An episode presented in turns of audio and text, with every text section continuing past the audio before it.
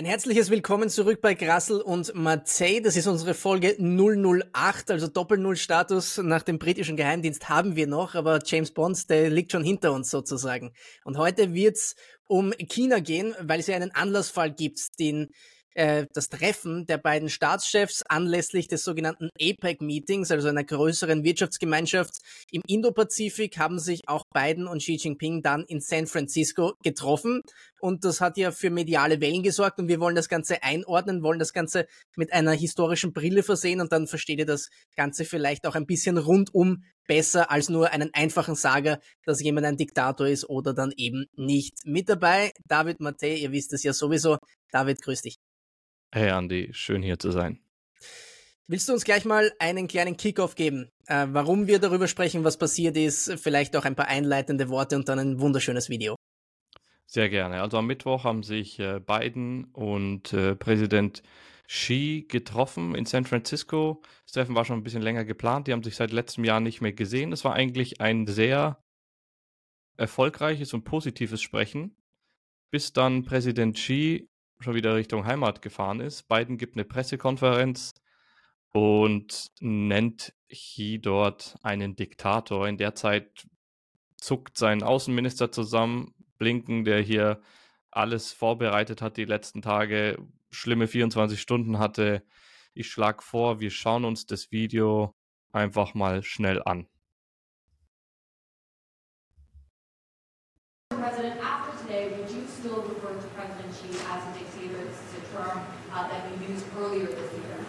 Look, he is. I mean, he's a dictator in the sense that he, he is a guy who runs a country that is uh, a communist country that is based on a form of government totally different than ours. Anyway.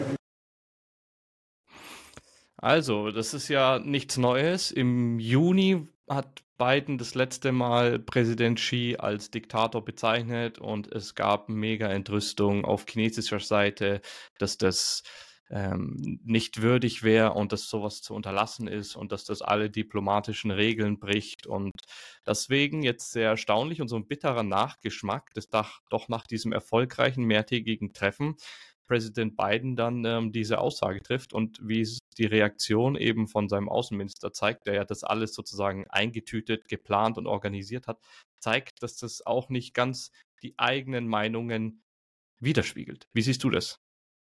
Ich glaube, man muss unterscheiden zwischen der, der Realität und der Diplomatie. Ich kann mich noch sehr gut an den letzten Diktatorenvorfall erinnern, als er ihn so genannt hat. Und ich habe damals ein gesondertes Video darüber gemacht und ähm, die, die Kommentare waren zweigespalten in Menschen, die erstens gesagt haben, ja, ich meine, das ist ja wohl die Realität. Er ist ein Diktator, weil er die dritte Amtszeit hat, der erste chinesische Präsident seit Mao, der überhaupt mehr als zwei Amtszeiten geblieben ist, der mehr oder weniger alle internen Regeln der kommunistischen Partei außer Kraft setzt und es gibt nur eine Partei in China. Also wenn das kein Diktator ist, wer dann? Das ist die Realität. Die Diplomatie sagte aber, sag halt nichts über einen anderen Menschen, von dem du noch was brauchen könntest. Ja, also nichts Blödes zumindest. Und äh, das ist das ist der Punkt. Wo ist der Vorteil einer solchen Aussage, außer die Rechtschaffenheit und dass dir halt Leute, die eh schon deiner Meinung sind, dann auf die Schulter klopfen. Das ist eher so, ich würde mal sagen, sowas zu tun, einen Menschen Diktator zu nennen für keinen ersichtlichen Benefit, ist eher die Annalena Baerbock-Schule der Außenpolitik. Und äh, es nicht zu tun, wäre halt so die klassische Schule der Außenpolitik. Ja, genau. Also es polarisiert. Das, ich habe dazu gestern ein Video gemacht und auch in den Kommentaren dann nachgefragt, wie die Leute das sehen. Du hast einerseits finden es einige gut, ja, ist doch die Wahrheit, wieso sollte man drum herum reden? Andere sagen, ja, toll, dass das endlich mal anspricht. Und auf der anderen Seite ist halt, ja gut, also ist es halt jetzt nicht diplomatisch Feingeschick, irgendwie dann dort das einfach so rauszuhauen. Vor allem, er hätte das ja auch irgendwie schön um, umschiffen können oder halt irgendwie, äh, genauso wie Baerbock. Sie hätte ja einfach sagen können, ja, Präsident Xi ist ein lupenreiner Demokrat. Also damit weiß jeder sofort, äh, was gemeint ist, aber es ist halt diplomatisch jetzt elegant und man macht keinen Staatseklar daraus, dass man sich jetzt hier um das, um das Wording gedruckt hat. Also das finde ich, hätte eleganter gemacht werden können. Definitiv stimme. Stimme zu und macht halt wieder am Ende des Tages äh, sehr viele Dinge zunichte, die man erreicht hat. Und das ist ja wohl der Punkt, dass es nicht nur keinen Benefit gibt, sondern auch noch einen sichtlichen Nachteil in einer Lage, wo wir global ja eh schon mit sehr vielen Leuten zu tun haben, die ernsthaft und wahrscheinlich auch berechtigterweise Angst haben, dass gewisse Politiker in solchen Positionen Fehler machen, die uns zu einem ganz großen globalen Desaster führen könnten. Und wenn dann so leichtfertig mit Worten, die absolut nicht notwendig sind, umgegangen wird, dann ist das Vertrauen in die Politik natürlich auch schrumpfend und das auch berechtigterweise so. Ja, so ist es. Das Treffen hat jedoch nicht in einem kontextleeren Raum stattgefunden. Da gibt es eine riesen Vorgeschichte. Vielleicht haben wir auch später nochmal Zeit, in das Treffen genauer anzuschauen oder auch in meinen Comments wird heftig natürlich wieder Biden kritisiert für sein Alter und für seine, sag ich mal, seinen langsamen körperlichen Zerfall. Vielleicht können wir auch da später nochmal äh, einen Moment drüber sprechen. Lass jetzt aber nochmal einen Schritt äh, zurückgehen. Kannst du vielleicht noch ein bisschen zeichnen die, die Beziehungen zwischen den USA, zwischen China, wie sich das so mhm. zu dem heutigen Punkt entwickelt hat? Also wenn wir zum Beispiel beginnen mit dem Zweiten Weltkrieg, weil das ja immer so die Kenngröße ist, wo die moderne Zeit beginnt. Ich will es jetzt nicht allzu lang machen, aber die Amerikaner waren Unterstützer der sogenannten Republik China im Zweiten Weltkrieg, die gegen die Japaner, die ja Teil der Achsenmächte waren, gekämpft haben. Die Republik China ist aber nicht das, was die Volksrepublik China ist. Die Republik China waren die Truppen nationalistischer Natur von Chiang Kai-shek. Und Chiang Kai-shek hat neben dem Kampf gegen die Japaner auch noch einen zweiten Gegner innerhalb Chinas gehabt, der kurzzeitig sein Verbündeter war, nämlich die Truppen unter Mao, die Kommunisten. Den Kommunisten ist es dann auch durch den langen Marsch gelungen, die Macht in China zu gewinnen und zu festigen. Und die Nationalisten haben sich auf die Insel Taiwan zurückgezogen. Und so ist es erst zur Zweiteilung Chinas gekommen. Taiwan oder Formosa, wie es die Japaner genannt haben, war eigentlich immer ein historischer Teil Chinas und ist genauso mit Han-Chinesen, das sind die Mehrheitschinesen. Es gibt ja unter den Chinesen sehr viele verschiedene ähm, ähm, Bevölkerungsstrukturen. Man kann das vielleicht wie die Völker der Völkerwanderung betrachten ähm, mit dem einzigen Umstand, dass sie ähnliche Sprachen oder dieselbe Sprache sprechen, aber es sind die Mehrheitschinesen, die Han-Chinesen auch die Mehrheit auf Taiwan. Das heißt, die einzige Unterscheidung ist eigentlich politisch und so sind diese beiden Staaten gewachsen mit dem Anspruch jeweils auf das komplette China, aber halt unter der Führung von sich selbst. Soll heißen, die Kommunisten haben gesagt, wir erheben zu Recht den Anspruch darauf, dass wir jetzt nicht nur das Festland, sondern auch Taiwan kontrollieren. Und die Nationalisten haben gesagt, wir erheben zu Recht nicht nur den Anspruch darauf, dass wir hier in Taiwan regieren, sondern auch das Festland gehört uns. Und somit stand eigentlich eine Wiedervereinigung immer wieder im Raum, nur mit der Frage, wer soll denn dann regieren? Und der eine ist nie auf den anderen eingegangen. Für die längste Zeit war die Volksrepublik China vor allem vom Westen, also auch von den USA, nicht anerkannt. Und dann gab es aber die One-China-Policy, wo man gesagt Wieso hat. Wieso war das eigentlich so?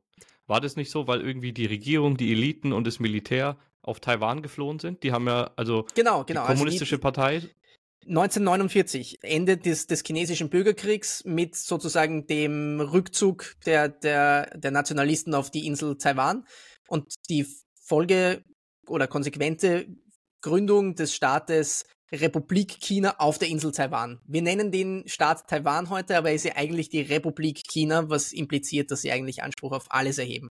Also und wir haben in China die Volksrepublik China und in Taiwan die Republik China. Die Republik China, so ist es. Okay, ja.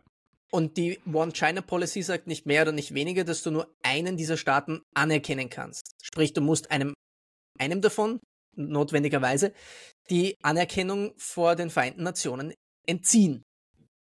Und sehr viele haben dann eben sich überlegt, na gut, das eine ist ein Markt mit einer Milliarde Einwohnern damals, das andere ist ein Markt von 20 Millionen Konsumenten, die damals auch noch nicht besonders äh, hohen Wohlstand genossen haben. Aus einer Kleine wirtschaftlichen, ein genau, eine wirtschaftliche Entscheidung ist die, dass wir sagen, okay, wir entscheiden uns für die Volksrepublik, obwohl die vielleicht nicht ideologisch auf unserer Seite steht, noch immer hart kommunistisch damals, also infolge von Mao Zedong.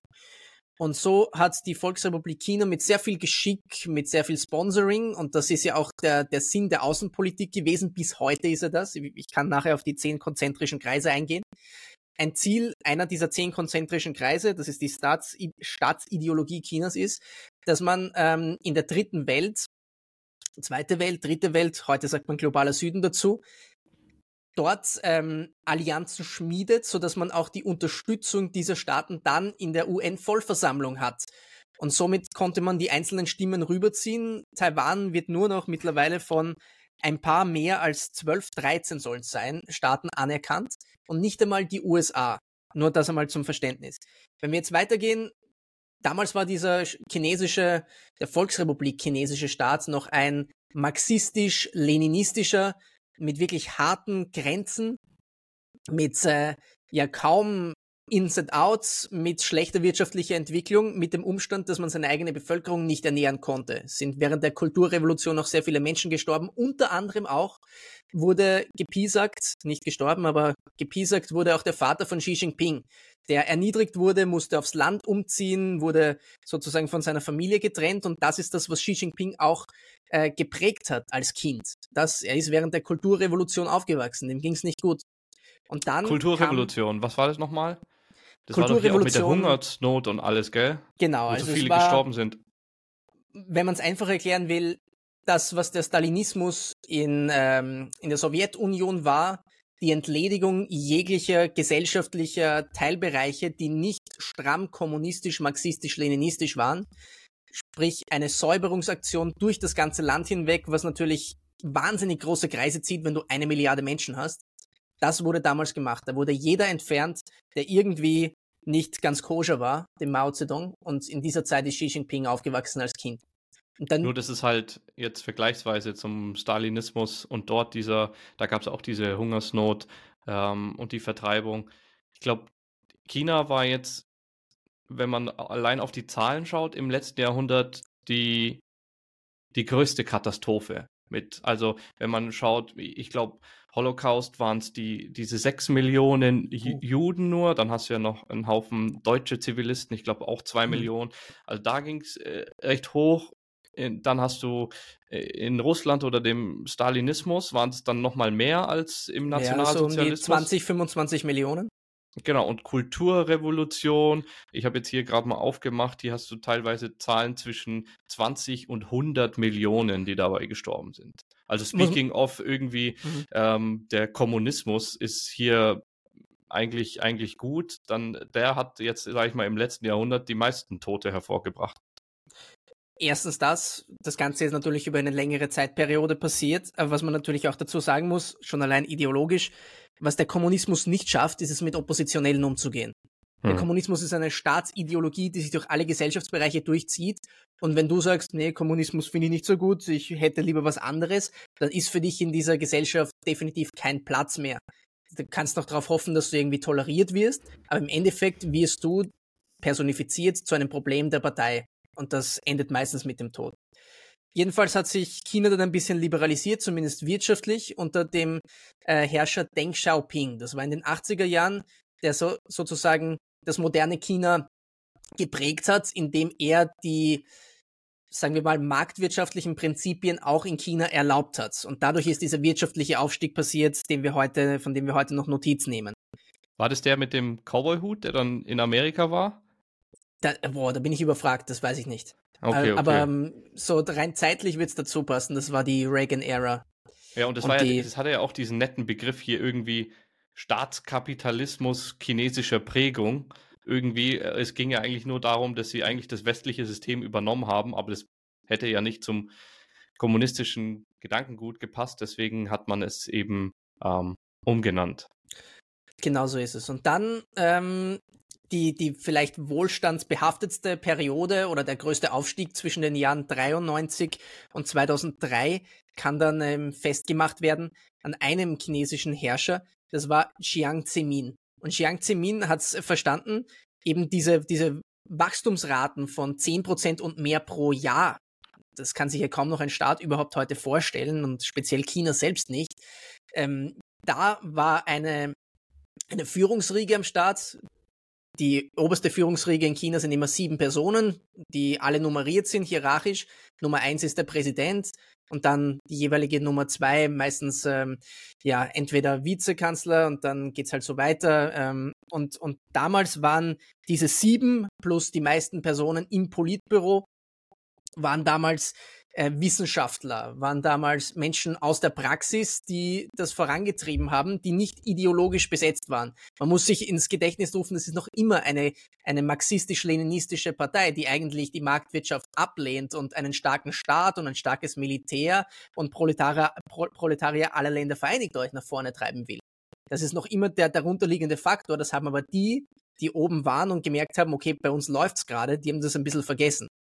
Und dann, jetzt, also nachdem diese Periode zu Ende gegangen ist, dazwischen war noch Hu Jintao und dann hat Xi Jinping 2013 übernommen. Seitdem läuft das Ganze ein bisschen anders. Warum? Xi Jinping, aufgewachsen während der Kulturrevolution, ist ein strammer Marxist. Und man muss äh, bei Chinesen immer eine Sache dazu denken, die sind, wenn sie herrschen, nicht so wie bei uns ähm, im Leben stehend und ähm, komplett irgendwie greifbar. Also ich unterstelle jetzt äh, Olaf Scholz zum Beispiel nicht äh, der größte politische Philosoph zu sein. Das ist Xi Jinping aber sehr wohl. Also zumindest was die, was die Ostschule angeht, die chinesische Schule der Philosophie. Und deswegen hat fast jeder chinesische Herrscher auch einen früheren chinesischen Herrscher, an dem er sich ein Vorbild nimmt. Und bei Xi Jinping ist das jemand aus einer Dynastie, die vor Christus schon war. Das ist sehr lang her, über 2000 Jahre. Und äh, ich werde den, ich werd den Namen jetzt nicht aussprechen, weil ich kann es nicht, aber was, was mir darüber erzählt wurde, und an der Stelle danke Daniel, der mir gestern eine Stunde äh, seiner Zeit gegeben hat, um mir das alles zu erklären. Dieser damalige chinesische Herrscher war bekannt dafür, dass die Leute, die rund um ihn herum im Hofstadt waren, sehr loyal zu ihm sein mussten. Und das erzählt uns schon sehr viel über Xi Jinping und seine Ansicht auf die Welt. Erstens, die Leute rund um ihn müssen loyal sein alle Leute, die aufgestiegen sind während dieser Periode 93 bis 2003, zum Beispiel Jack Ma mit dem einst größten Unternehmen der Welt Alibaba, die wurden alle mehr oder weniger von staatlichem Wege kastriert, um ihre, also nicht wortwörtlich, aber wirtschaftlich. Das heißt, sie wurden wieder aus ihrer Freiheit, denn sie waren dem chinesischen Staat nicht mehr loyal. Fast war es umgekehrt, dass der chinesische Staat ihnen loyal sein musste. Wurden entweder entfernt oder wurden sehr zart zur Brust genommen und wurden ihnen mal erklärt, wer hier eigentlich der Herr im Haus ist. Und das hat das chinesische Wirtschaftswachstum allerdings gestört. Und so sind wir in die heutige Situation gekommen, wo wir auf der einen Seite einen erstarkenden Staat haben, mit weniger Freiheit für die Einzelnen, mit schrinkenden und äh, zusammenschrumpfenden auch durch die One-Covid-Policy, äh, One-Covid-Policy, äh, No-Covid-Policy, äh, schrinkenden äh, Wirtschaftswachstumsraten und mehr oder weniger einer halben Staatskrise aufgrund des Zusammenbruchs der chinesischen äh, Immobilienkomplexe, äh, Stichwort Evergrande.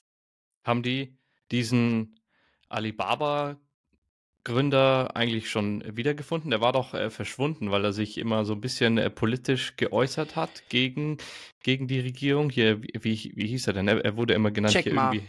Ja, hässlichster, aber reichster Chinese, irgendwie, irgendwie so.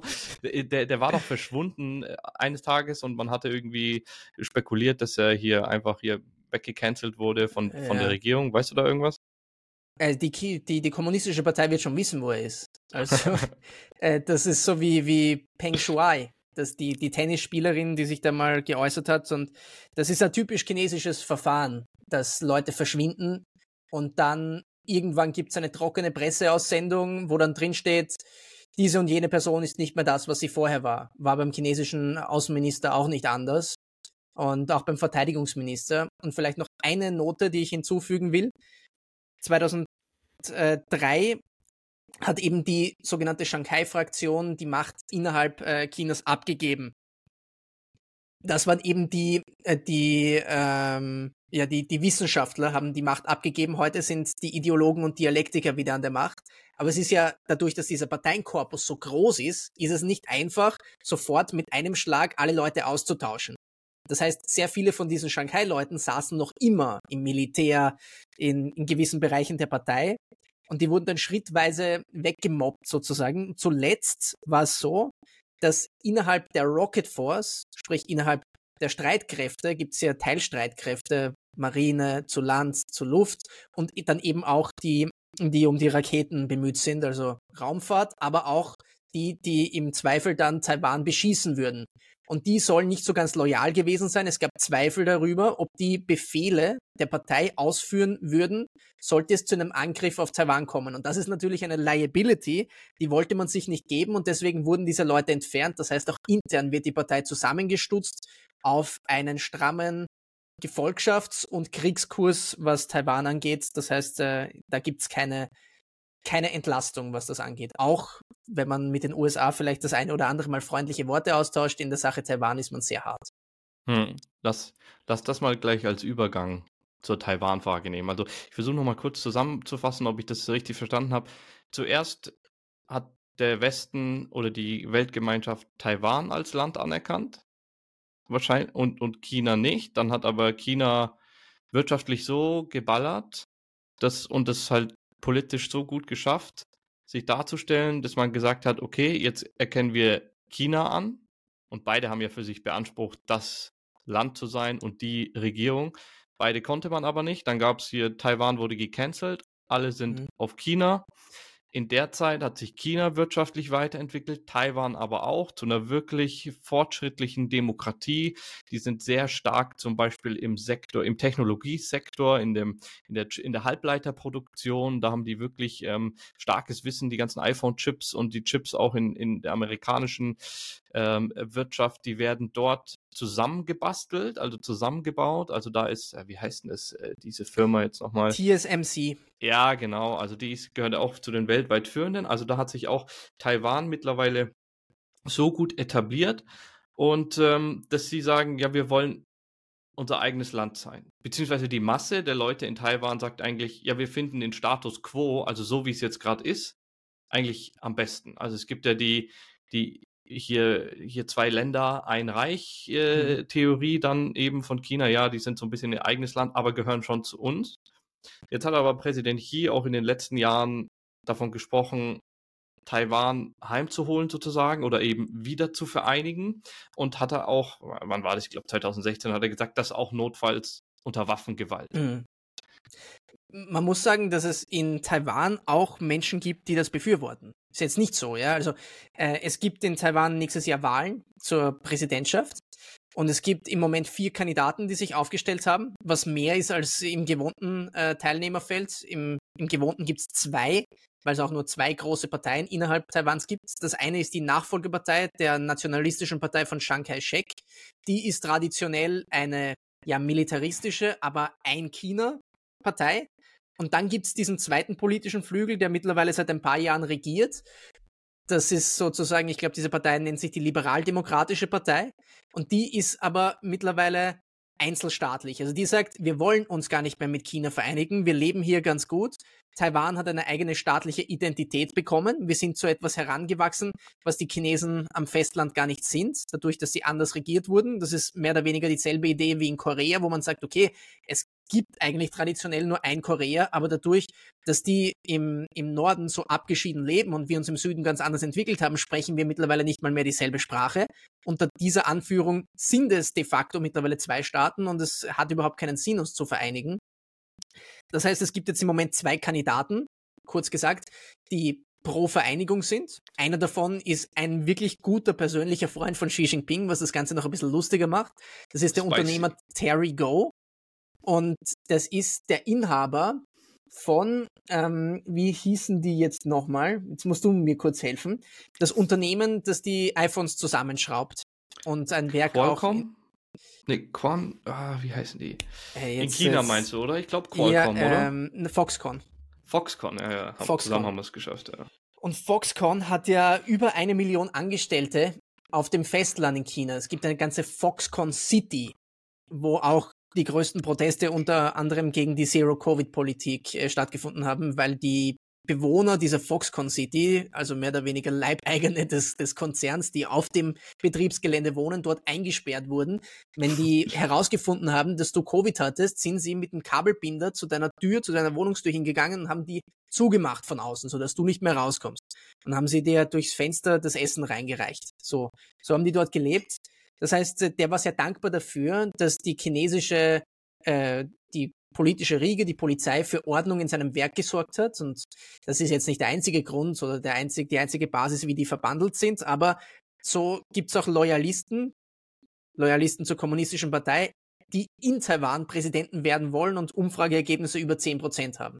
Aber am mhm. Ende des Tages wird es wahrscheinlich nicht dazu kommen, dass, äh, dass diese Wiedervereinigung vorangetrieben wird, weil die Opposition dazu zu groß ist. Also ja, die, und Mehr, die, die Mehrheit, die Mehrheit ist für die Eigenständigkeit. Ja. Ja, beziehungsweise da ist auch immer ein feiner Unterschied. Die Mehrheit ist für den Status quo, weil Eigenständigkeit mhm. heißt für sie wirklich halt dieses Loslösen, dieses Pflaster abreißen hier von China. Und das würde für die Massen eben dann in ihrer Meinung dann wirklich dann zum kriegerischen Konflikt kommen. Deswegen wollen die meisten einfach Status quo, also so wie mhm. es jetzt ist. Zwei ähm, Punkte zu dem. Ja? Größter Handelspartner Taiwans ist die Volksrepublik China. Also die profitieren auch gegenseitig. Und warum das wachsende Sentiment, also warum der Status quo so befürwortet wird, ist halt, sie sehen, was mit Hongkong passiert ist. Dass Hongkong eben die, die Pressefreiheit, die Freiheit dort äh, unabhängig des politischen Systems aus Peking leben zu können, ist halt nicht mehr gegeben. Hongkong 1997 übergeben nach einem 100-jährigen Pachtvertrag von Großbritannien an China mit dem Versprechen, Hongkong wird eigenständig frei bleiben, ein freier Finanzplatz. Und mittlerweile haben alle, die den freien Finanzplatz äh, geschätzt haben, Hongkong in Richtung Singapur verlassen. Und das ist das, was mit Taiwan passieren würde. Man würde relativ schnell in die sehr unzarten Griffe der kommunistischen Partei kommen und deswegen wollen die Leute das nicht. Das vielleicht noch als Kontext dazu. Ja, genau. Also auch hier, also Hongkong eigentlich ja eine britische Kolonie, sogar halt noch übel spät, bis, was hast hm. du gesagt, 97, 97. glaube ich. Es, es, es war halt aber schon immer so eine, mh, hm, also eine besondere Wirtschaftszone, weil es eben nicht den, den, den autokratischen jetzt Gesetzen unterlegen war, war das halt Hongkong eine Zeit lang halt übelst nicer Wirtschaftsstandort, war wirtschaftlich stark, war demokratisch regiert und viele Hongkonger hatten dann eben das gab ja diese Demonstrationen jetzt auch erst äh, letztes Jahr und, und vorletztes Jahr, weil die Angst hatten jetzt ähm, von der Sonderverwaltungszone, die sie eigentlich seit 97 für 50 Jahre vertraglich sind, hatten die Angst jetzt trotzdem, trotzdem nach, nach China ein, eingebürger, ein, eingebürgert zu werden. Also die hatten eigene mhm. Gesetze, eigene Währung, die waren gewissermaßen unabhängig. Auch hier wieder ein Land, zwei Systeme, diese Regelung.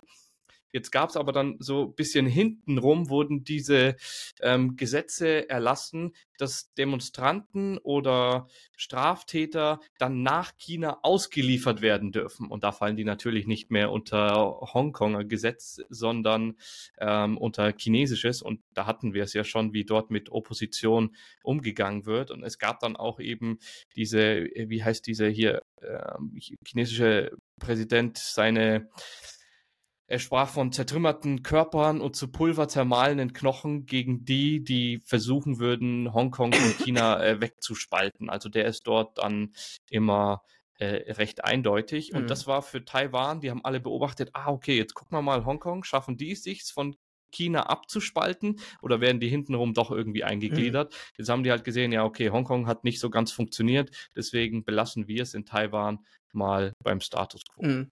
Und, Taiwan und an, könnten wir ja, an, an dem Punkt möchte ich noch eine Sache sagen, wie sie das legitimiert, weil wir mit eurer, mit unserer politischen Sicht Europas ähm, haben die individuellen Rechte des Menschen, nämlich die Menschenrechte, immer an oberster Stelle. Also das ist sowas, was für uns absolut philosophisch nicht geht, dass ein Staat die Menschenrechte mit Füßen tritt.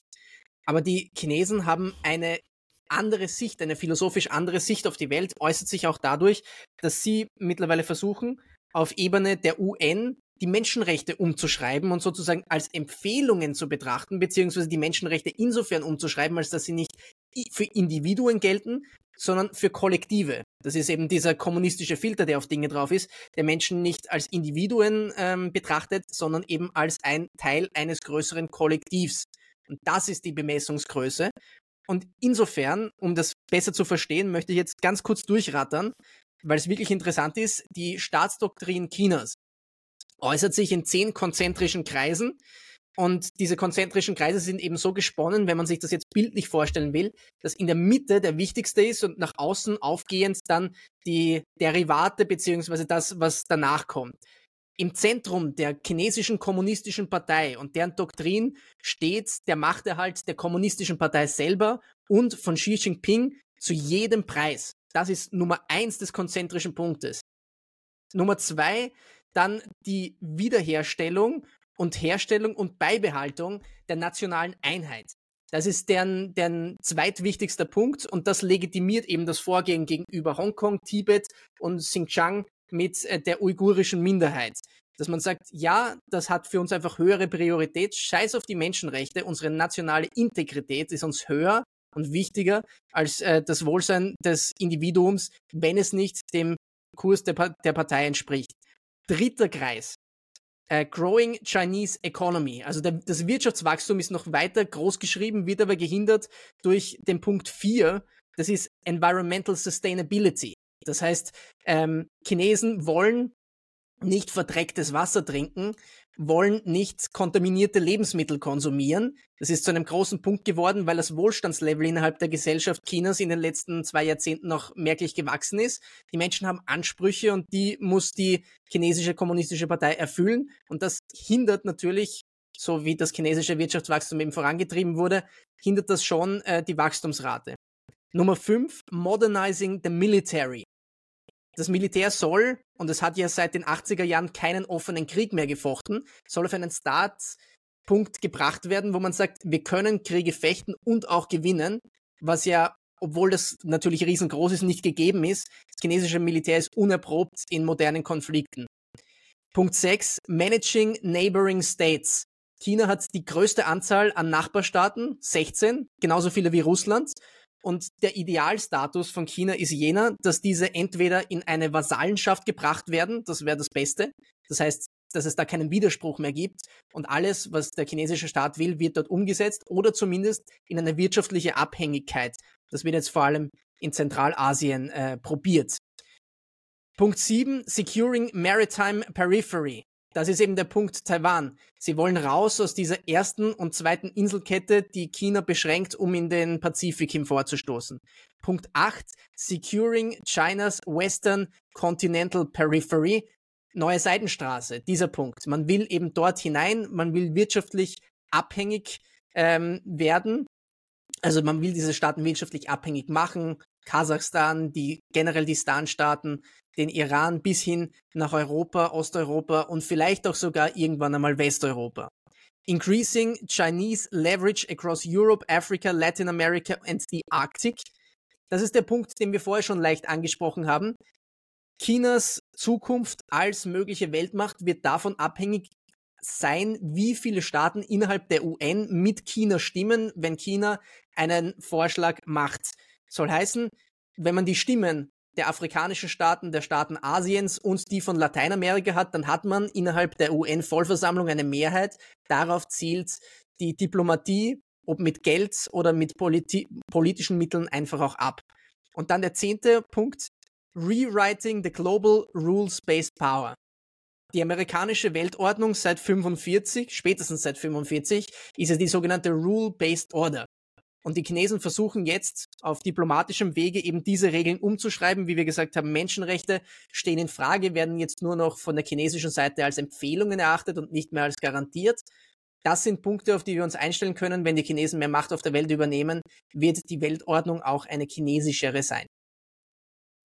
Und was China dort immer wie, was sich wie ein, ein roter Faden auch durch chinesische Denkweise zieht. Ja, auch Präsident Xi hat es dann am, am Donnerstag, war er noch eingeladen bei so einem Treffen der, sag ich mal, alle CEOs dort aus dem Silicon Valley, also so ein Wirtschafts-, Mini-Wirtschaftsgipfel. Und da, da hat es wieder wiederholt. Also für ihn sind die inneren Angelegenheiten eines Staates die inneren Angelegenheiten eines Staates. Und da hat sich niemand einzumischen. Das heißt, er, er, er sagt immer, okay, das ist mein Business und es geht dich überhaupt nichts an, irgendwie die Menschenrechtssituation in China anzusprechen, weil ich bin das Land, ich mache das, wie ich will. Deswegen finden oder fanden auch eine Zeit lang die Länder des globalen Südens China so attraktiv als, als Kreditgeber, weil im Gegensatz zur EU wo, wo waren die Kredite nicht irgendwie an Menschenrechte ge gebunden. China hat gesagt, Digga, was ihr in eurem Land macht, ist euer Ding. Also ihr kriegt unseren Kredit, das ist egal. Das halt danach dann irgendwelche Knebelverträge in den Fußnoten und jetzt China irgendwie für 100 Jahre Anspruch auf den Hafen hat oder sowas. Das fällt denen halt jetzt so langsam um die Ohren und jetzt wird halt dann mhm. doch die EU wieder als, als Kreditgeber attraktiv. Und genau dieses, hey, misch dich nicht ein, hat China so ein bisschen jetzt zum Thema Taiwan. Und das fasst auch diese, dieser, dieser Terminus Taiwan-Frage zusammen. Also was würde denn jetzt passieren, wenn China wie angedroht Taiwan einnehmen würde? Und Taiwan eben diese Annäherung an Amerika, vor allem dann durch den Bereich des Chips und der Halbleiterherstellung, da waren die schon immer, war Amerika schon immer irgendwie der, der große Bruder. Dann auch recht früh hat Amerika angefangen, Taiwan militärisch mit, mit wirklich Hochwert äh, Material auszustatten. Das heißt, Taiwan ist wirklich bis an die Zähne bewaffnet für so eine kleine Insel. Das ist absurd. Dort ist auch recht lange Zeit, weiß gar nicht, ob es jetzt noch ist, amerikanische Militärs, die dort vor Ort waren und Ausbildungen gemacht haben. Die Amerikaner sind sehr aktiv im Indo-Pazifik. Ähm, haben wirklich fast schon so eine Inselkette rund um, um, um China und da ist, wie heißt es, diese Strategie der Eindämmung. Mhm. ähm, die dort gefahren wird, um, um China wirklich dort einzudämmen. Also das ist so ein bisschen ähnlich wie, finde ich, der ähm, diese, der Vorwurf der NATO-Osterweiterung, wenn man sich kurz in die, in, die, in die Schuhe Russlands stellt, kann man da zumindest mal eine, eine Bedrohung erkennen, die, die, die, die halt das feindliche Militärbündnis, das immer näher an deine Grenzen kommt. So ähnlich, finde ich, kann man sich das äh, vorstellen, wenn man sich eine Karte der US-Stützpunkte in, im Indo-Pazifik anschaut, die, die umzingeln halt China. Also das ist halt diese, diese Eindämmungsstrategie. Und China äh, und die USA haben recht lange Zeit die Strategie der Uneindeutigkeit gefahren gegenüber Taiwan. Das heißt, die Präsidenten vor beiden wurden alle gefragt, wie sie denn im Falle eines gewaltsamen Einmarsches China in Taiwan reagieren würden. Und eigentlich hat das Weiße Haus immer gesagt, okay, wir halten uns dort uneindeutig, sprich, wir sagen nicht ja oder nein, sondern das ist halt auch Teil der Abschreckung. Wir halten es einfach mal offen. Und ich glaube, Bush war der Erste, der das zum ersten Mal gebrochen hat, aber in irgendeiner Zuschauerfrage. Aber das Weiße Haus hat ein paar Stunden später zurückgerudert und gesagt, hier, wir nehmen diese Aussage zurück. Und jetzt ist, ich glaube, 2021 wurde Biden gefragt, auch wieder von dem Zuschauer, würde er dort eingreifen. Und er sagt halt einfach mal, natürlich würde er Taiwan militärisch zur Seite stehen, sollte China es gewaltsam einverleiben wollen. Und da wären wir genau bei der, bei der Taiwan-Frage, wie ähm, damit umgegangen wird. Und ja, ich, ich denke, ähm, was man dazu sagen muss, der Besuch von Nancy Pelosi war dann für mich noch ein viel gewichtigerer Punkt als einfach die blanke Aussage von Biden, weil Biden sagt viel, wenn der Tag lang ist und ähm, was dann davon übrig bleibt oder was wieder zurückgenommen wird, ist die andere Sache. Aber oder Nancy woran er sich dann noch erinnert. So ist es ja. Aber Nancy Pelosi in, im Begriff der größten chinesischen Militärübung rund um die Insel Taiwan, weil das muss man, diese Bedrohungslage muss man sich ja mal vergönnen, ja. Da liegt diese Insel Taiwan etwa 80 bis 120 Kilometer vor dem chinesischen Festland und rund um diese Insel veranstaltet die Armee der Volksrepublik eine Militärübung. Nämlich nicht nur westlich, nördlich, südlich, sondern auch noch östlich Auf davon. Auf der Rückseite, ja, ja. Und dann fliegt in diesem Moment Nancy Pelosi auf die Insel ein und stattet als mehr oder weniger, äh, ja, pat patriotische, fast schon in Stars and Stripes gekleidete amerikanische Regierungsdelegierte dort äh, in dieser größten Bedrohungslage aller Zeiten für Taiwan einen Staatsbesuch ab. Das, das erzählt dir schon sehr viel. Was man aber auch sagen muss ist, die Amerikaner kennen eine gewisse Grenze. Weil du sagst, es sind Militärberater anwesend aber die kämpfende Truppe der Amerikaner, die befindet sich in Okinawa, die befindet sich äh, auf den Philippinen, die befindet sich in Südkorea, aber auf Taiwan eben nicht. Ja, und das, äh, es würde helfen, so mal, mal einen Blick auf das chinesische Militär zu werfen, weil das sich auch in den letzten Jahren äh, weiterentwickelt hat. Also wenn man allein auf die Rüstungsausgaben schaut, hat sich von 2010 bis 2019 die chinesischen Verteidigungsausgaben um 80 Prozent erhöht. Also das ist heftig. Wir sehen mehrere Flugzeugträger, die gerade gebaut werden in China. Also wenn wir mal schauen, Flugzeugträger, die USA hat elf Flugzeugträger, China hat zwei und hat bereits mehrere in Planung. Viral ist gegangen letztes Jahr ein, ein Video, wie die Chinesen eine riesen Schützenscheibe gebaut haben. Also die bauen halt dann Flugzeugträger hm. nach, so sozusagen aus Plastik oder Pappe, ja gut, halt jetzt Kunststoff, so ein riesen hm. Flugzeugträger und der war halt eins zu eins äh, ähm, einfach der amerikanische Flugzeugträger, den die da nachgebaut haben und die haben halt dann damit Schießübungen gemacht. Also da hm. wird schon auch äh, provoziert und und vor allem das Raketenarsenal der Chinesen ist extrem stark. Man spricht da jetzt auch wieder von dem Sputnik-Schock, als vor zwei Jahren der erste Test einer, der erste erfolgreiche Test ja. einer Hyperschallrakete ähm, ge gefahren wurde. Und äh, Sputnik-Schock, Sputnik-Moment, vielleicht erinnern wir uns an den, an den Kalten Krieg, da war immer so die, das, das Verständnis oder die Denke vom Westen, ach ja, die, die Chinesen, die kriegen doch eh nichts auf der Reihe, wir sind technologisch so fortschrittlich. Die Sowjets unsere, meinst du, oder? Äh, ja, genau. Ja, ja die, genau, die, die Sowjetunion. Mhm. Ähm, wir sind äh, der Sowjetunion technologisch so so voraus und unsere Nerds sind viel schlauer als deren Nerds. Also das wird, äh, das wird hier ein Easy Lunch. Und auf einmal schießen die aber den ersten kommerziellen Satelliten Sputnik 1 ins Weltall und auf einmal in Amerika alle schieben Panik. Oh Scheiße, die sind doch schlauer als wir dachten. Und jetzt müssen wir aber wettrüsten. Und dann ging so ein bisschen die, die Rüstungsspirale los. Wer ist zuerst im Weltall? Wer bringt sein Haustier zuerst ins Weltall? Wer ist zuerst am Mond?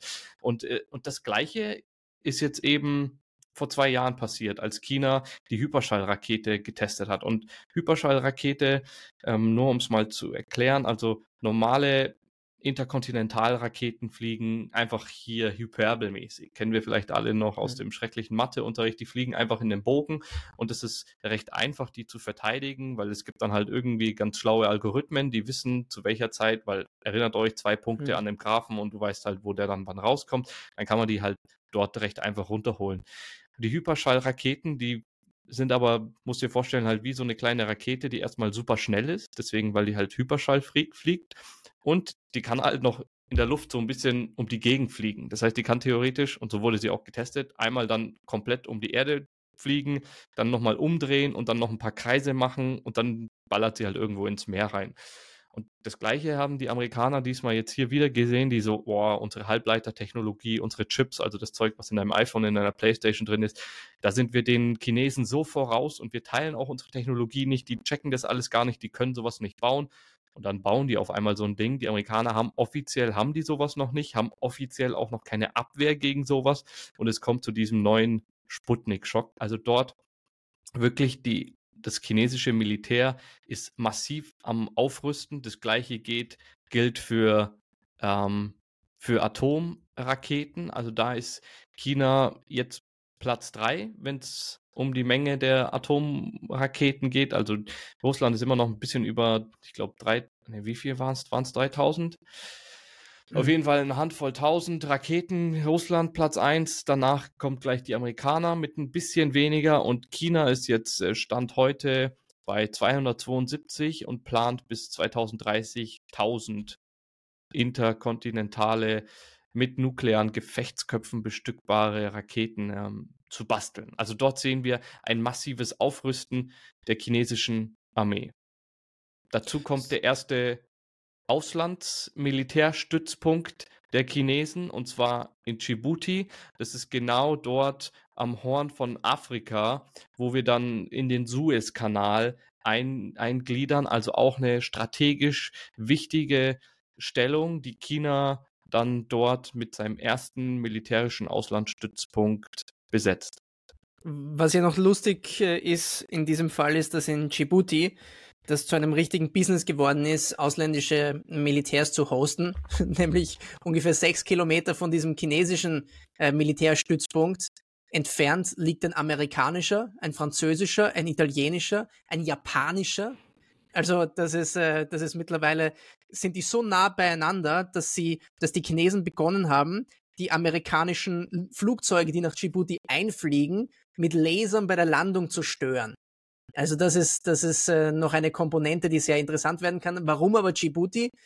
Der globale Handel und vor allem der chinesische Handel nach Europa durch das Rote Meer und durch den Suezkanal ist natürlich eine der wichtigsten Einflussmöglichkeiten äh, Chinas, auch eine der wichtigsten Einkommensquellen.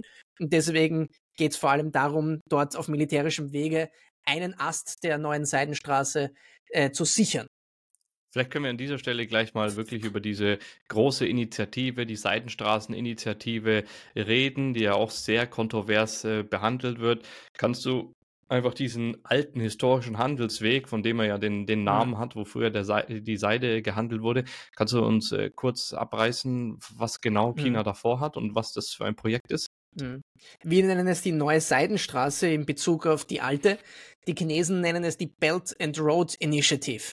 Ähm, das ist einfach die Möglichkeit, auf wirtschaftlichem Wege seine Nachbarstaaten in Richtung Westen zu beeinflussen, uns aber zum gleichen Zeitpunkt auch etwas dafür zu geben. Sie wollen mit uns handeln, wir können mit den Chinesen im Rückzug auch handeln, aber auf der anderen Seite gewinnen sie Einfluss und das ist ähm, mehr oder weniger mit drei Routen, dreieinhalb Routen, eine, eine nicht nur durch einen Ast gegebene Seidenstraße, es gibt äh, die Route der Breitspurbahn, die führt über Russland, jetzt im Moment blockiert, weil sie hat durch die Ukraine geführt. Man wollte diese Breitspurbahn auch bis nach Wien erweitern. Also, um euch kurz ähm, das zu erklären, was damit gemeint ist. Die, die Spurweite in Europa von Eisenbahnen liegt ein bisschen über eineinhalb Meter. Die Breitspurbahn ist knapp bei 1,80. Das heißt, wenn du einen Zug hast, der hier auf unseren Schienen fährt, dann kann der nicht auf der Breitspurbahn fahren, es sei denn, er wird umgespurt. Das ist natürlich ein Problem, weil du musst alle Güter umladen. Das heißt, wenn du freien Warenverkehr haben willst, dann musst du ähm, mehr oder weniger eine neue Eisenbahnlinie bauen. Und die Breitspurbahn endet in Kosice im Osten der Slowakei, weil bis dorthin haben die Sowjets die Breitspurbahn gebaut. Und von dort geht sie durchgehend bis nach China. Jetzt wollte man die Breitspurbahn erweitern bis nach Wien, um eben durch die Slowakei hindurch die Güter noch weiter nach Westen zu bringen und dann durchgehende Züge von chinesischen Wirtschaftszentren bis nach Zentraleuropa zu bringen. Was bringt aber aus militärischer Sicht eine solche Erweiterung mit sich? Dass unter anderem die Russen, die ja auch auf Breitspur operieren, dann mit ihren Zügen, und auf Zügen können auch Panzer geladen werden, bis nach Zentraleuropa fahren könnten. Und deswegen wurde dann mit dem Beginn des Krieges in der Ukraine durch unsere Minister gesagt, aus, äh, wir machen diese Breitspurbahn nicht. Das ist ein Ast der, der neuen Seidenstraße. Der zweite geht durch Zentralasien über das Kaspische Meer, den Kaukasus, die Türkei. Und äh, der dritte geht auf maritimem Weg über die Straße von Malakka, das heißt südlich von äh, Singapur, dann durch den Indischen Ozean, das Horn von Afrika, das Rote Meer, den Suezkanal bis in die Häfen Nordeuropas, sprich Rotterdam, äh, Antwerpen und Hamburg oder in den Hafen von Pyräus, der viertgrößte Europas, bei dem auch schon die Chinesen die Hälfte gekauft haben. Also nicht nur in Hamburg sind sie investmentmäßig aktiv, sondern in äh, Griechenland gehört ihnen sogar schon mehr. Und das ist Hafen, so der Weg. Der Hafen, der, ja. Und ja, der Hafen in Piräus, der hat ja auch einen ganz schönen äh, Boom erlebt. Also der war dann vor 20 mhm. Jahren noch eben, hat sich keiner mehr darum geschert. Das war halt wirklich der, der war richtig lost, auch finanziell kurz vor der Insolvenz. Und dann gab es halt diese fette Spritze, Investitionsspritze der Chinesen. Dem Hafen, der gehört jetzt zu den Top 10 Hafen in Europa. Also mhm eigentlich für uns aus dieser Perspektive auch was Gutes.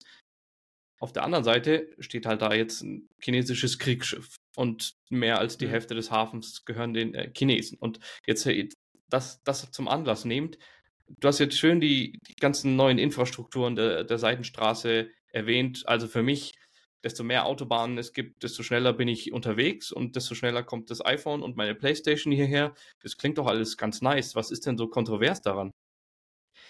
Ja, kontrovers ist erstens die Art und Weise, wie die Infrastruktur hergestellt wird.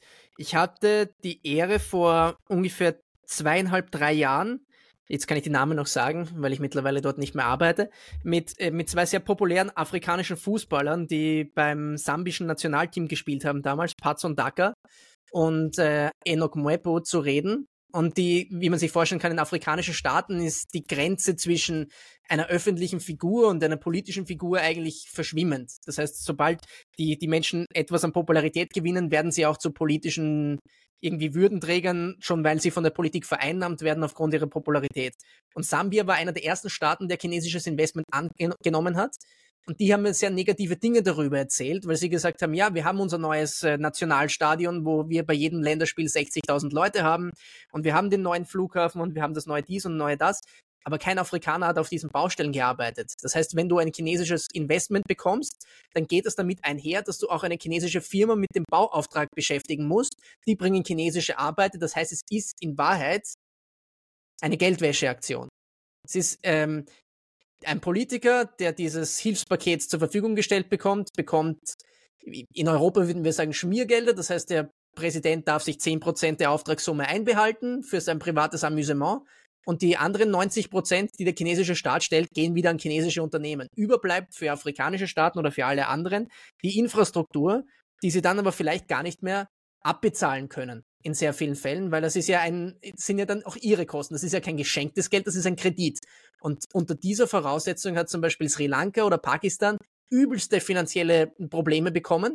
Und dann sagen die Chinesen halt, okay, gut, wenn ihr nicht zurückzahlen könnt, dann gehört halt dieser Hafen für die nächsten 99 Jahre uns. Und was wir damit machen, das könnt ihr dann gar nicht mehr bestimmen. Wir ähm, stationieren dort Militär oder wir machen einfach, was uns gefällt. Das heißt, die Staaten verlieren einen Teil ihrer Souveränität über die Infrastruktur, die von China gebaut wurde.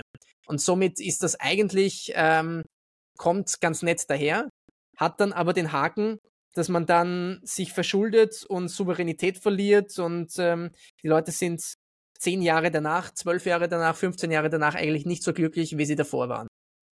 Ja, und das hat ja auch dann wiederum unmittelbar mit uns zu tun. Wenn wir jetzt wieder daran denken, kritische Infrastruktur zu schützen und Seehandels, internationale Seehandelswege freizuhalten. Wenn wir uns mal wirklich, es gibt so eine tolle Karte, wo man sieht, wo welche Schiffe fahren, wo dann halt so Zeitraffer von Infrarot äh, aus, dem, aus dem Weltall gemacht wurde. Und du siehst halt, es gibt dann sogenannte Flaschenhalse, zum Beispiel Flaschenhälse, so wie in, in Malakka eben die Straße, wo wirklich dann 25 Prozent des, des Welthandels dort durchgehen. Und man muss sich vorstellen, der Seeweg ist einfach das Mittel Nummer eins, um Sachen zu, zu liefern. Das heißt, wenn du jetzt dir auf Amazon irgendwas bestellst, dann ist über 90 Prozent des weltweiten Handels geht über den Seeweg. Das heißt, der Seeweg ist A und O. Und wenn wir jetzt in, in China ähm, wirklich den Fall haben, dass dort die wichtigsten Seewege, die wichtigsten Flaschenhalse kontrolliert werden von nur einer, einer Person und jetzt vielleicht von einem, einem Land auch noch, mit dem wir menschenrechtsmäßig nicht so viel anfangen können, dann kann das zu einer Bedrohung werden im, im Westen. Gutes Beispiel war jetzt, ähm, ich glaube, es war Litauen. Litauen hat eine, eine, kleine, eine kleine Botschaft oder ein Vertretungsbüro von Taiwan bei sich eröffnet und es hat China überhaupt nicht gefallen. Ähm, Taiwan hat es natürlich begrüßt. In Litauen ist ein großes Werk von Continental, also die hier, keine Ahnung, meine Rennradreifen von Conti zum Beispiel, die werden dort produziert.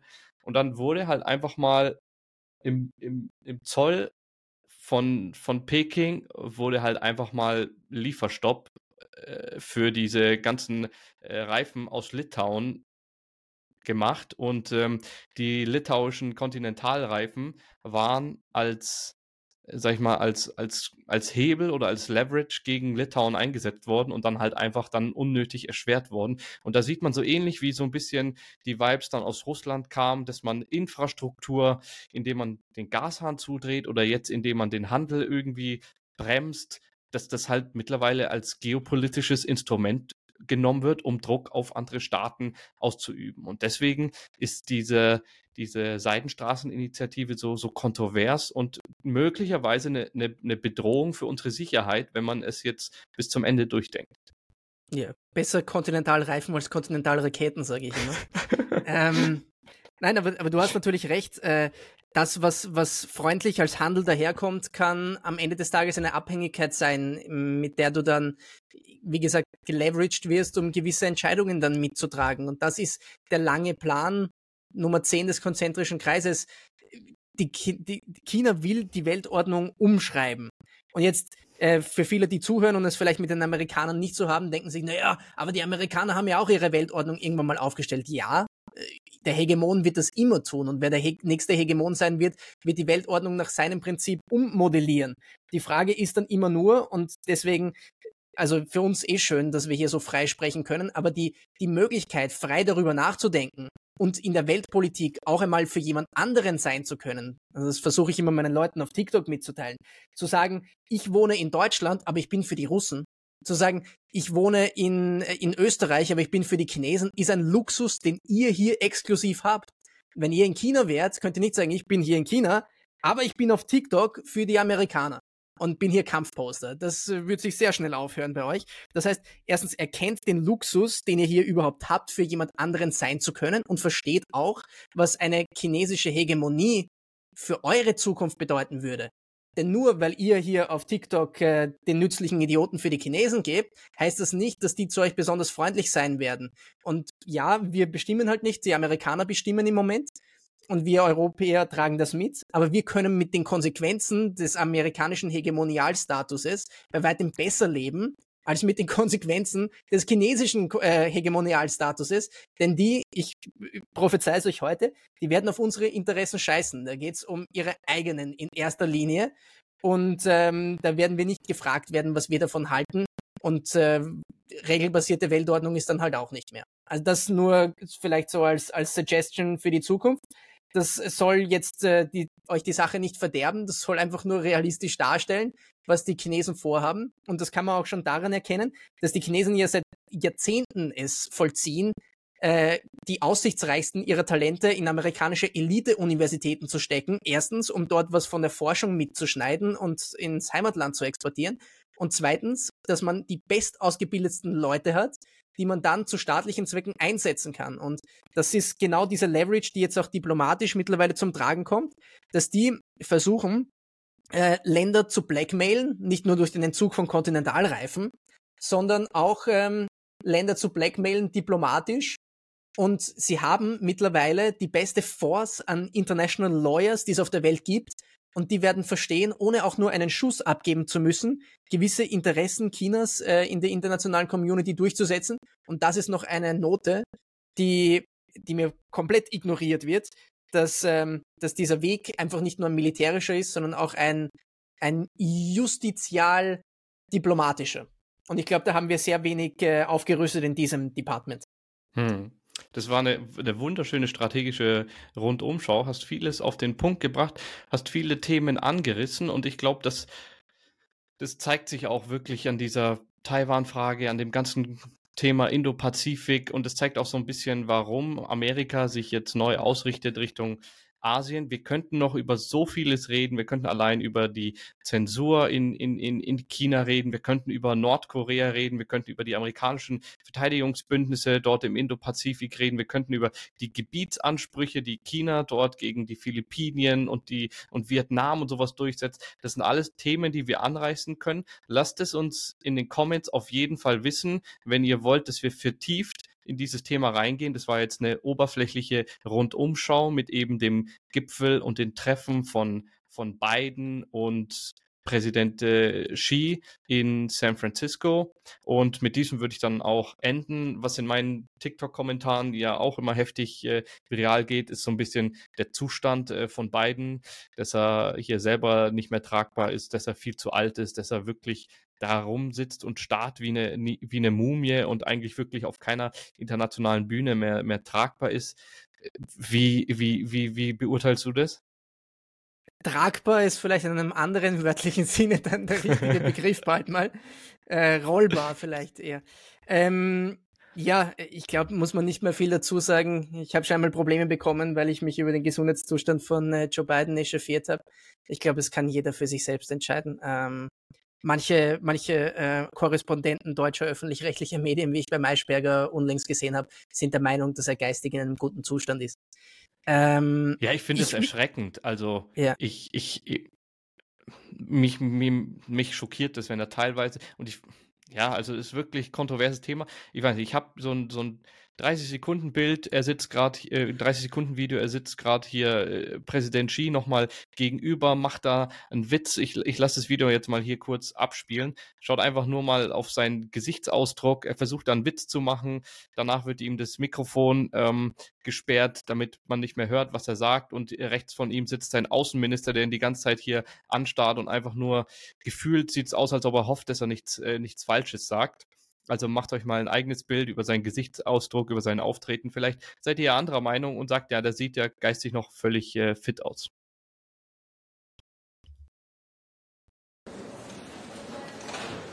Come.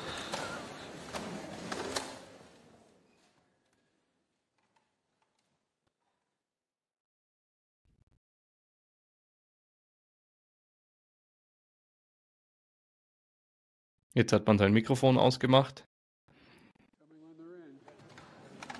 Gegenüber sitzt halt Präsident Xi.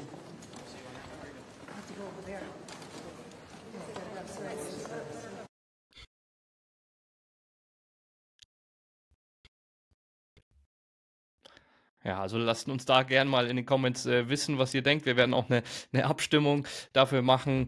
Ähm, generell, ihr findet uns jetzt äh, mit kleinen Snippets weiterhin auf, auf TikTok. Wir sind kurz davor, die 1000 Follower zu knacken. Also es wäre der Hammer, wenn ihr uns da unterstützt, die 1000 voll zu machen.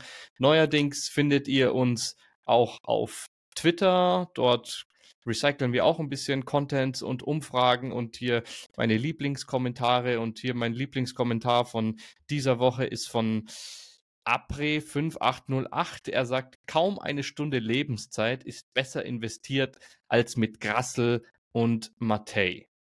Ich glaube, das ist auch ein äh, gutes äh, Schlusswort. Ich würde dir gleich das, Publikumsfragen, das Moment noch. Ja. La lass uns noch schnell machen. Okay. Lass uns noch schnell beantworten. Äh, wir sind jetzt eh schon über der Stunde, also fuck it. Ähm, so. Wir haben vom Alexander in meiner Telegram, meinem Telegram-Chat äh, gute Fragen bekommen. Und zwar, zugeschnitten auf deine Person, David. Du benutzt häufig den Begriff Angriffskrieg. Wo ist denn für dich die Unterscheidung der, der Worte Angriffskrieg, Verteidigungskrieg, einfach nur Krieg oder Spezi Spezialoperation? Okay, fangen wir an mit dem einfachsten. Das ist der Verteidigungskrieg. Das ist einfach ein, ein Land, das sich vor einem Angriff äh, verteidigt. Generell muss man sagen, das ganze Thema Krieg und Völkerrecht ist sehr auf zwischenstaatliche Konflikte ausgelegt worden. Ich meine, das war der Grund, warum man die Vereinten Nationen gegründet hat nach dem Zweiten Weltkrieg. Man wollte diese zwischenstaatlichen Konflikte nicht mehr miteinander haben. Deswegen die Definition von, von Krieg und auch Weltkrieg und was weiß ich, ist, ist grundsätzlich sehr kontrovers, wird sehr wieder sehr diskutiert akademisch, wo man das festmacht, ist aber in seinem Ursprung eben auf zwischenstaatlichen Konflikten. Und der Verteidigungskrieg, das war auch der Grund, warum man die Bundeswehr gegründet hat. Da steht im Grundgesetz, der Bund stellt Streitkräfte zur Verteidigung auf. Das heißt, vom Grundgesetz her ist es illegal, dass Deutschland einen Angriffskrieg führt. Deutschland darf nur einen Verteidigungskrieg führen. Angriffskrieg ist dann eben ein Krieg, wo das Völkerrecht sagt, eben ein ein Land greift unrechtmäßig ein anderes an. Das heißt, Angriffskrieg ist laut Völkerrecht dann schon auch immer unrechtmäßig. Ähm, deswegen hat man das jetzt in den letzten zwei Jahren inflationär benutzt, um wirklich den rechtswidrigen Charakter äh, Russlands äh, Angriff auf die, auf, die, ähm, auf die Ukraine zu kennzeichnen. Und Spezialoperation, ja, das ist auch so ein, so ein so ein Schrotflintenbegriff, der in, in jede Richtung schießt. Also das ist dann weit unter der Schwelle von einem Krieg. Kann sein, dass die schon außerhalb des Kriegs laufen, innerhalb des Kriegs. Es kann eine Geiselbefreiung sein, das kann irgendwie ein Jagdkommando sein, das im Hintergrund dann irgendwelche Munitionslager in die Luft sprengt. Also das würde ich gar nicht in demselben Satz nennen und auf eine ganz andere Ebene schieben. Mhm. Dann haben wir noch eine Frage, Frage von ja, Alexander, genau. Er fragt zum Thema Moldawien und äh, ob ein EU-Beitritt auch ohne Transnistrien möglich wäre. Was sagst du dazu? Äh, die EU hat das Moldawien nahegelegt, so hat man gehört von Maya Sandu, die jetzt auch wieder viele ähm, Besuche hatte, unter anderem von Alexander van der Bellen.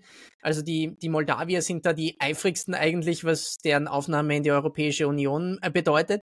Auf die NATO sind sie nicht so spitz scheinbar, aber auf die Europäische Union bis zum Jahr 2030 hat es da geheißen. Und natürlich ähm, würde das wieder einen nächsten Präsenzfall der internationalen Politik schaffen, wo ein de facto abtrünniger Staat seit 1992, solange ist äh, Transnistrien nicht mehr von Chisinau aus verwaltet.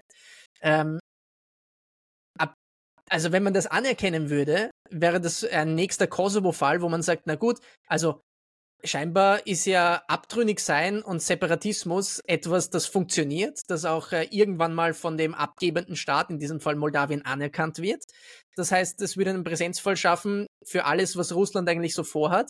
Die Idee davon ähm, finde ich schon sehr interessant, denn was bliebe denn übrig? Es bliebe ein, ein, ein, Landes-, ein, ein Streifen übrig, der durch Russland gestützt plötzlich in Nachbarschaft eines EU-Staates wäre. Also wie es in der Praxis aussieht, kann ich mir im Moment sehr schwer vorstellen, aber nachdem der Wille ähm, der EU beizutreten scheinbar größer ist, als äh, Transnistrien friedlich oder gewaltsam wieder einzugliedern, äh, sehe ich das definitiv als Möglichkeit, würde aber einen komplett neuen Präsenzfall der europäischen Politik schaffen, der sicher langfristig noch Nachwirkungen hätte. Wenn wir schon beim Thema EU sind, dann können wir hier auch noch die Frage von David und ganz viele Zahlen dahinter auf äh, Twitter nehmen. Er fragt, wie könnte man verhindern, dass nach einer Vereinigung der EU-Armeen ein ähnlicher Trend im Verteidigungssektor passiert wie in den USA. Das heißt, sich viele Firmen zusammenschließen und ein Monopol bilden. Also natürlich müsste es erstmal zu so einer EU-Armee kommen, was erstmal erstmal in der Ferne steht und derzeit keine, keine Mehrheit dafür sichtbar ist. Aber grundsätzlich die Frage, wie könnte man verhindern, dass, äh, dass es ein, ein Monopol gibt im, im, in der Rüstungsindustrie, das ist eigentlich recht einfach. Da haben wir Mittel in Deutschland und in der Europäischen Union, die, in, die bei den Amerikanern nicht so sehr gezogen werden. Und das ist das Kartellrecht. Wir haben in Deutschland zum Beispiel das Kartell, Kartellamt, das verhindern soll, dass äh, es zum Beispiel zu großen Medienkonglomeraten kommt. Hat jetzt leider auch nicht verhindert, dass es trotzdem welche gibt. Also es ist halt die Frage, wie stark das durchgesetzt wird. Aber es gibt da eben Rechte, die klein zu halten und äh, hier ähm, Wett Wettbewerb ist ja wirklich immer mhm. im, im Sinne der, der, der Wirtschaft, vielleicht nicht der Unternehmen, aber Wettbewerb ist da das, das Stichwort. Ja, ich denke, wenn schon bei den Medien eigentlich so ein, gering, ein geringes staatliches Interesse gibt, äh, dieses Kartellrecht dann auch durchzusetzen gegen Axel Springer und so weiter, dann gibt es das im Militärischen wahrscheinlich noch viel weniger weil man ja gern, also das ist ja, dort ist die Wirtschaft am verschlungensten mit dem Staat, denn der Staat ist ja der Abnehmer der Waffen in den meisten Fällen und die, und die Wirtschaft muss auch den Staat fragen, wenn sie exportiert. Du kannst ja nicht einfach sagen, ich liefere jetzt nach Saudi-Arabien, weil die wollen was von mir, sondern du brauchst eine, eine Zustimmung. Und in diesem Fall hat man ja schon sehen können, ohne europäische Armee, dass trotzdem das Eurofighter-Projekt über Airbus ja eine Veranstaltung von vier europäischen Staaten war, glaube ich, zum damaligen Zeitpunkt. Das heißt, das wird von staatlicher Seite noch couragiert durch Zuschuss, durch Zuschuss von staatlichen Mitteln, dass es sowas wie eine europäische Rüstungsindustrie gibt, weil es von europäischem Interesse ist, nicht von den Amerikanern abhängig zu sein. Und je nachdem, wer dort die Überhand gewinnt, ob die Amerikaner jetzt äh, stärker sind oder die, äh, die Independent, Independent Europäer die Überhand gewinnen, gibt es dann mehr oder weniger europäische Rüstungsprojekte. Aber es wird im Falle einer europäischen Armee, falls es die jemals geben sollte, wahrscheinlich den übelst verschlungenen, äh, staatlich monopolistisch organisierten Rüstungssektor geben. Äh, schlimmer noch als äh, die Medienszene, viel schlimmer noch, glaube ich. Und das ähm, ja, darauf muss man vorbereitet sein, hat nicht nur Nachteile, aber für den freien Markt und für ja, die Demokratie ist es nicht äh, zuträglich.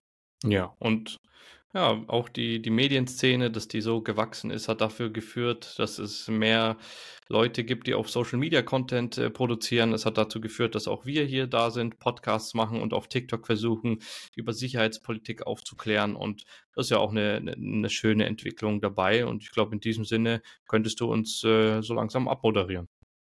Ja, also wir werden dann mehr oder weniger übersetzt jetzt durch deine Analogie zu Independent Waffenherstellern, zu, zu Büchsenmachern.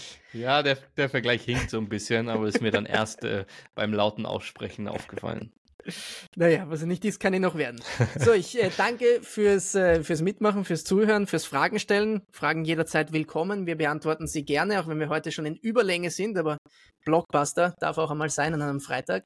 Danke, David. Ich hoffe, es hat Spaß gemacht. Ja, es war der Hammer. Also hat mega Spaß gemacht. Ich könnte über das Thema länger reden. Das äh, macht wirklich Spaß. Ja, bei uns steht, ähm, also wollten wir eigentlich schon heute machen, aber Sahelzone, äh, globaler Süden und so weiter steht auch auf der Karte. Falls ihr noch Themenvorschläge für uns habt, auch jederzeit gerne willkommen in den Kommentaren. Ansonsten bleibt mir nicht mehr zu sagen als äh, danke fürs Zuhören. Folgen auf allen Kanälen, liken, subscriben und dann sehen wir uns beim nächsten Mal. Danke und bis bald.